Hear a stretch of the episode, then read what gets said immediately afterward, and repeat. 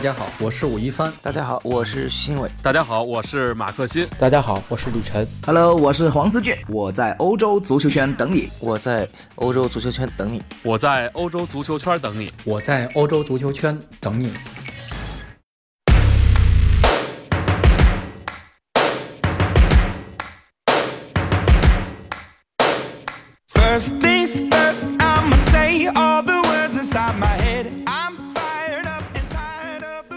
大家好，欢迎收听翻看西甲，我是武一帆。啊，我这边其实已经半夜了，但是没办法，只能是先写完稿子，再给大家这个录这个音频。呃，这个内容大家也应该能猜想到哈，就是今天晚上这场啊，也是荡气回肠，也是非常令人意外的啊。这场比赛就是马竞，呃，在客场零比三输给尤文图斯，啊，被翻盘淘汰出欧冠联赛。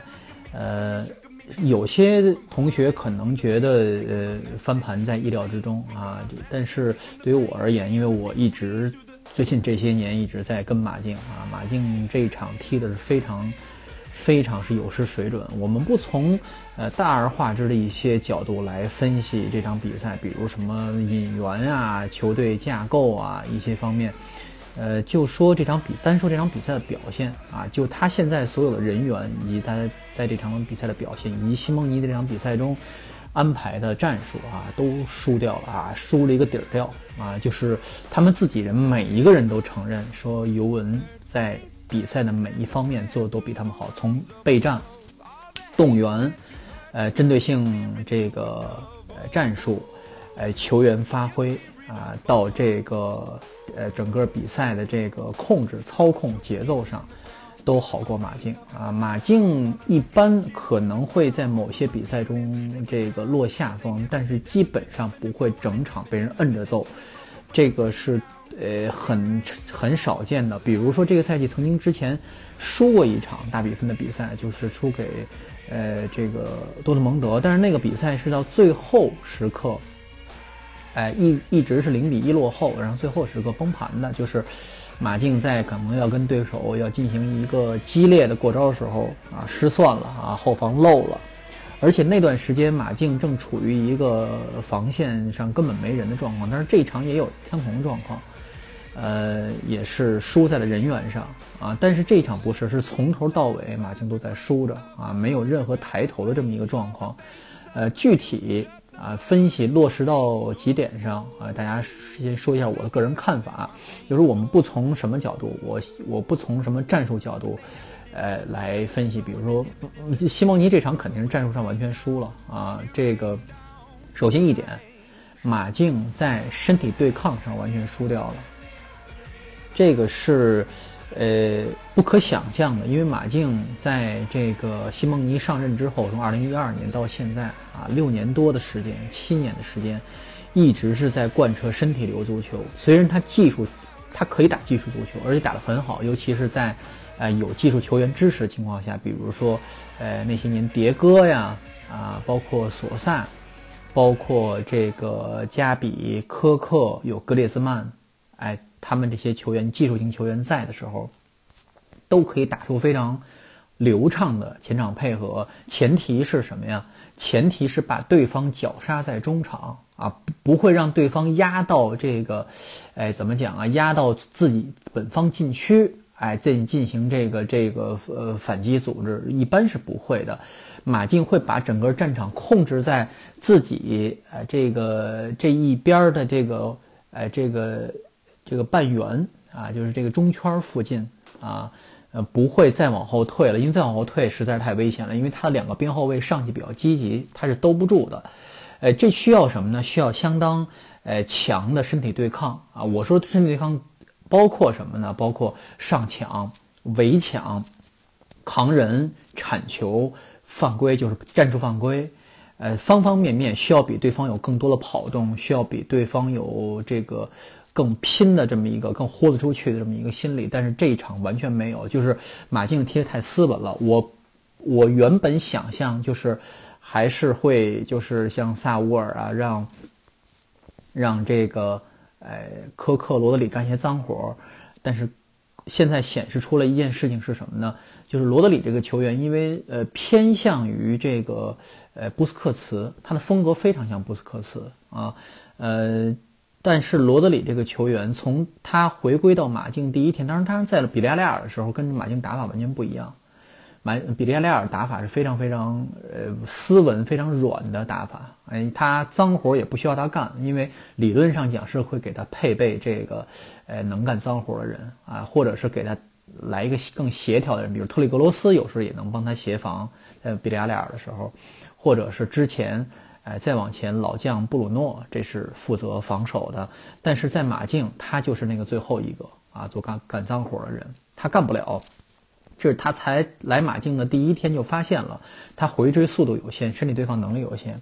第二就是什么呢？就是呃科克和萨沃尔。萨沃尔，单说萨沃尔是这一整场，呃没头苍蝇似的，他跑了半天，但是这是他确实是就是出力最多的。科克自从受伤伤愈以以后，他没有几场嘛。呃，确实是状态也不太好，而且是最近这一两年，他状态是，呃，一年不如一年啊。他这个体重有增加，但是技术没有涨，而且他现在这个，呃，由于没有加比替他兜底，两人有这么一长一短的这么一个一个互相照应，现在他踢得非常不顺。问题最大出在哪儿？就是勒马尔这边，就是原本这一场，呃，就是尤文的主要的。就是突破点在哪儿？就是左边是，是坎塞洛和不是右边是坎塞洛和这个这个贝尔纳贝尔纳代斯基，呃这边啊这个这边完全给马竞打爆了。就是本来马竞这边就是瘸了一条腿，为什么呢？因为马竞没有左后卫啊，菲利佩受伤，呃呃卢卡斯也受伤啊，这两个能踢左后卫的人都受伤了。然后上一轮是用这个小孩儿啊，为了让萨沃尔休息，结果小孩儿发现踢了半场不行，让阿里亚斯过来顶顶了一阵儿，又让萨沃尔顶了半场的左后卫。但是这一场，我原以为会在中场想一些变招，比如说把这个吉梅内斯顶上去打个后腰，这个是以往皇马用过的，让佩佩上去打后腰的一个办法，中场绞杀的唯一的办法。但是，呃呃，让塞沃尔继续打左后卫。但是这场啊，这个这个西蒙尼没有这么干啊。西蒙尼是让胡安弗兰，呃，踢了一个逆足的啊左后卫。胡安弗兰这个球员本身就不是一个吃防守饭的人，大家可能不了解，他在奥萨苏纳踢球的时候他是踢边锋的，呃，所以他让打打边后卫已经是有点勉为其难了。他靠自己不懈的奔跑。速度优势，年轻的时候靠速度优势，靠比较敏锐的这种出脚，以及非常强的护球能力，哎，来这么来维持着自己的一个防守。但是岁数大了，现在，而且他踢的是左后卫，这场他完全扛不住这个尤文这两边。刚才我说的这两个人的这个这个协同作战啊，大家可以看到，C 罗进的第一个球是扛的谁呀？啊？扛的是胡安弗兰，因为他没有选择从正面冲击戈丁格吉梅内斯，而是从右边切进去把球顶进去的啊。这个胡安弗兰在 C 罗这个面前，就像这个，就像这个叫什么呀？就是这摔跤运摔跤运动员，这美美式娱乐摔跤那种，用了这么一个动作，连把球顶进去，连把胡安弗兰给干倒了啊！就这么一个动作还不犯规，所以就是这么一个状况，就是。呃，你马竞是从来不以这个这个很少以软肋示人的，哪怕用这个用一些看起来不太正当或者是不太就是不太正统的这种方案，但是这一场确实是，呃，我这是我预想第一点就是啊，就是没有想到就是这么安排。第二是没有想到什么，我以为马竞上来会跟尤文抢攻，为什么呢？因为尤文怕丢球嘛。啊，尤文怕丢不球嘛？就是马竞只要进一个就是赛点，基本上压力全部都在尤文这边了啊。尤文进三个都不够，因为你进一个的话，尤文得进四个。但是马竞从第一分钟开始就退防了，就是没有在前场啊安排任何就是可以打出套路的这个进攻手段。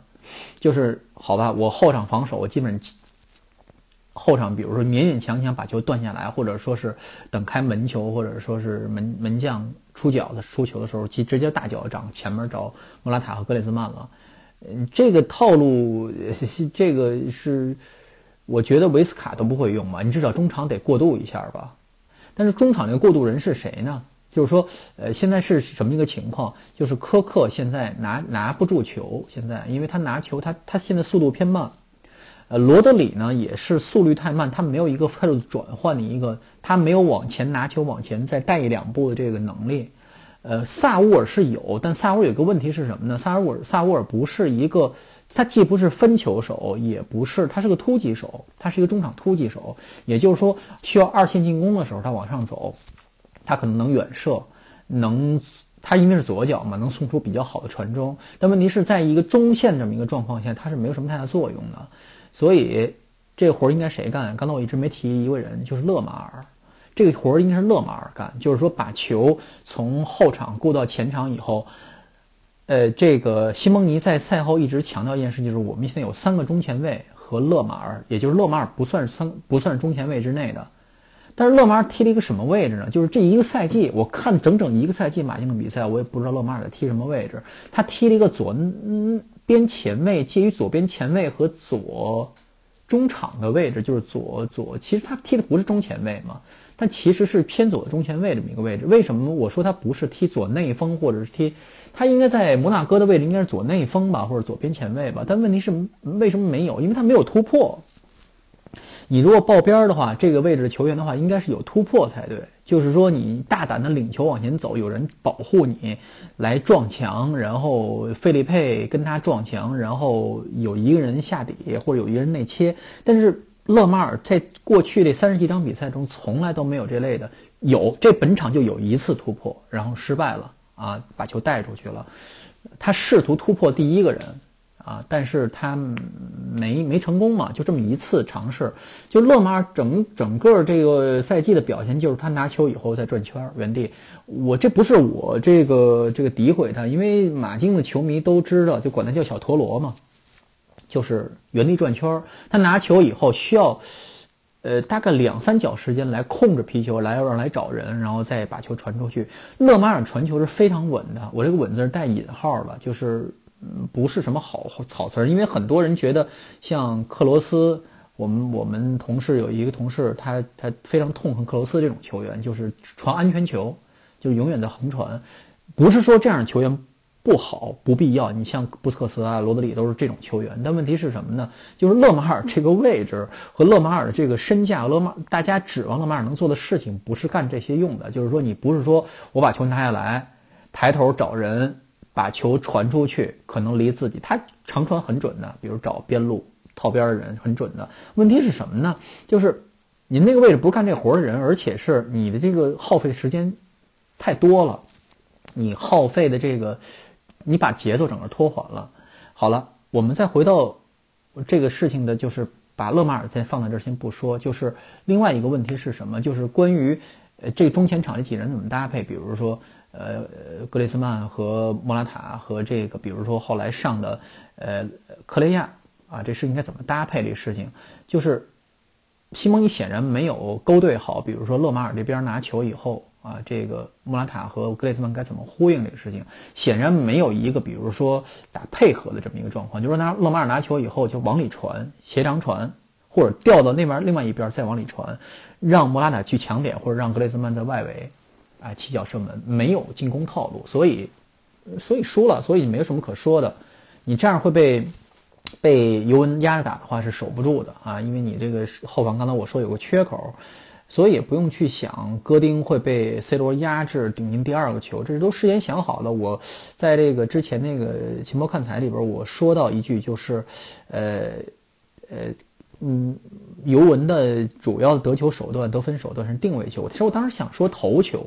啊，就是高点嘛，就是尤尤文会会，因为现在马竞没有没有禁区内没有优势，呃，这个谁，呃，奥布拉克是一个非常非常杰出的门线型门将，就是他会做出非常这个棒的扑救，比如这一场他差一点没捞出来了第二个球，他那个已经竭尽全力了，球进了以后他才把球给捞出来。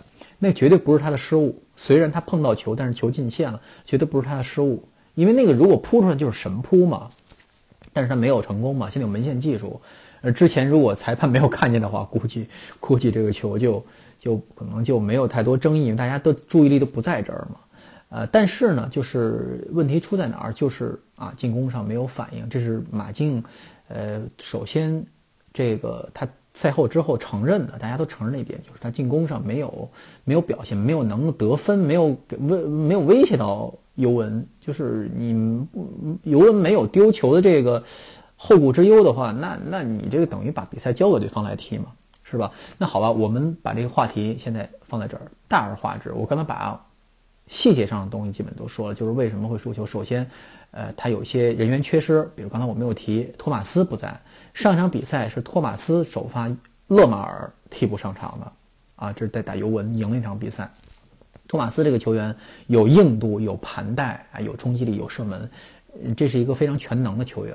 啊，这是一个非常全能全能的球员。另外一个就是没有调整余地的，就是也是停赛啊，迭戈科斯塔，否则可能让他上来冲一冲也有也有办法。科雷亚上场以后，马上节奏就变了，这是马竞现在唯一的一个变招，就是呃靠下半场改变节奏来得分。这是一个赛季基本都是这么踢的啊，就是凡是赢赢一比零的比赛，你看基本都是下半场。啊，这个克雷亚上场以后带一波节奏，然后基本上球就进了。但问题是我们把这个事情返回到一个人身上，我并不是说针对这个人，但是实在是没办法。为什么呢？勒马尔他七千万欧元以这个队史第一身价加加盟马竞，这个赛季到现在的什么事儿都没干。这个球员，我不说他是一个，这球员不好糟透了，我不可能这么说。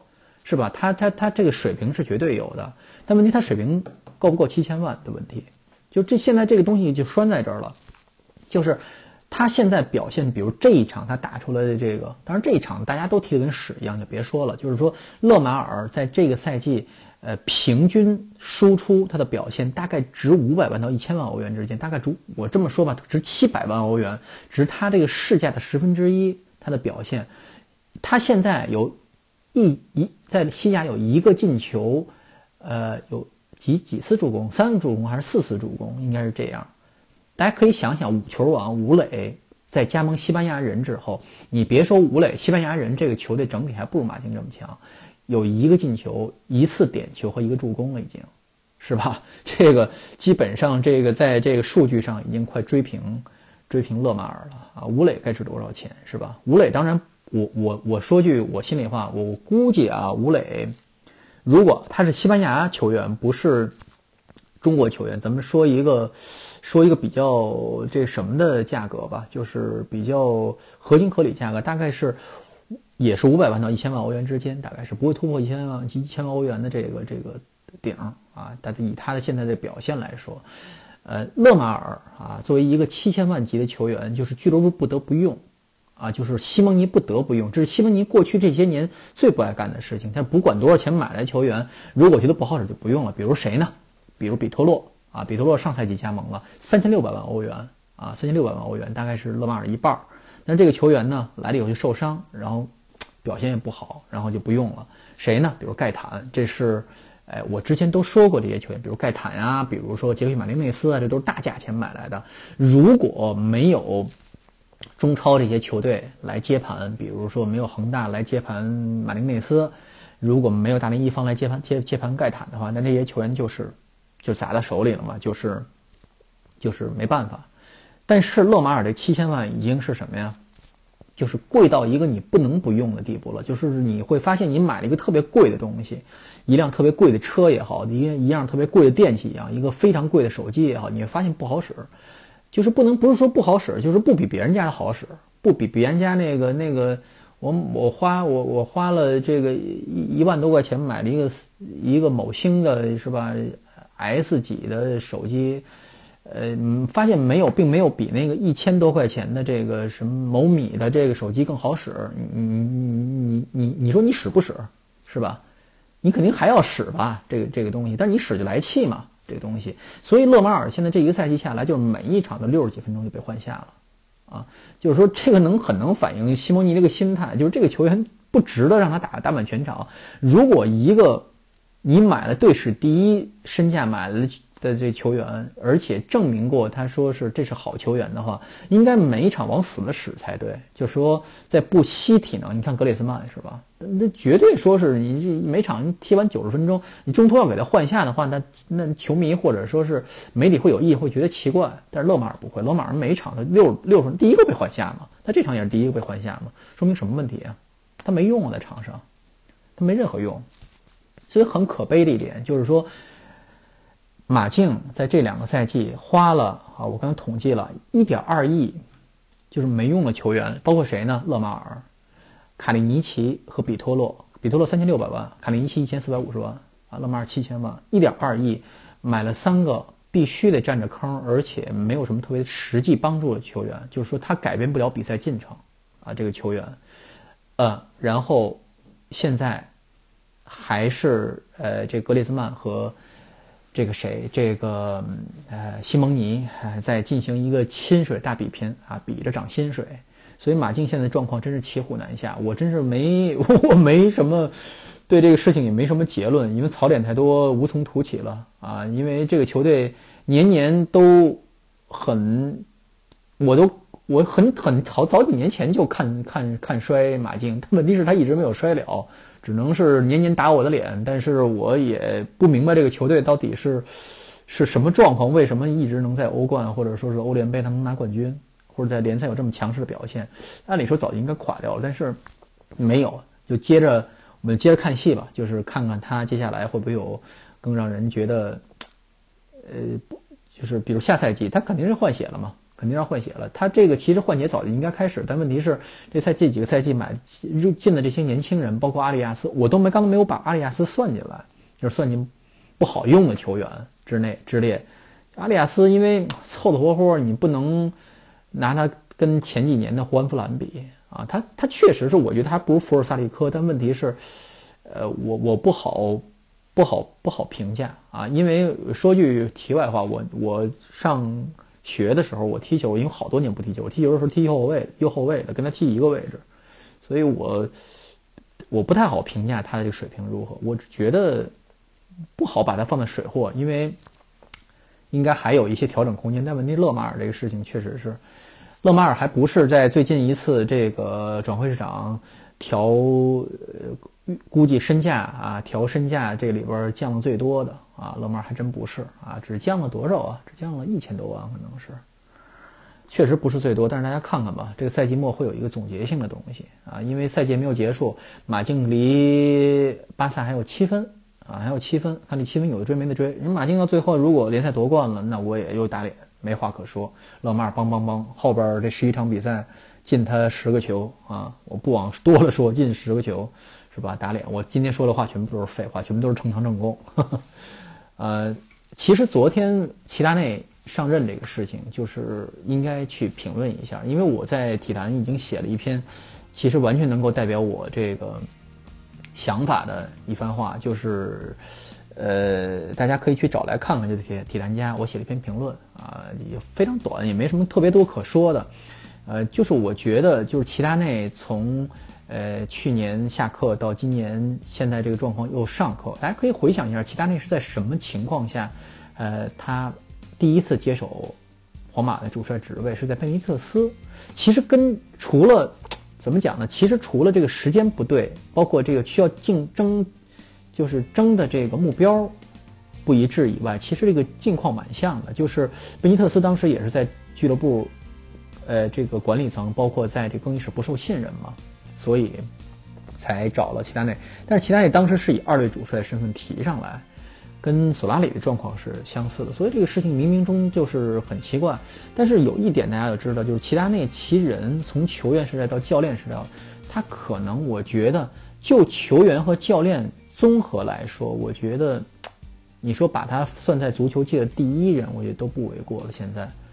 他虽然没有开创任何什么战术体系啊，战术一个就是能够引领世界足球潮流啊，比如像克鲁伊夫啊这样，或者像这个像瓜迪奥拉这样球员时代也非常伟大的球员。但问题是，齐达内这人实在太特殊了。我觉得我那天昨天跟呃胡米尼亚的俱乐部的李翔主席开句玩笑，我觉得齐达内，齐达内可能是我未来几年如果坚持做体育记者，可能是我呃这个坚持做下来的理由，呃非常重要的理由之一了。因为嗯这太无趣了，就是需要齐达内这样的神人才让才能刺激我继续做这行。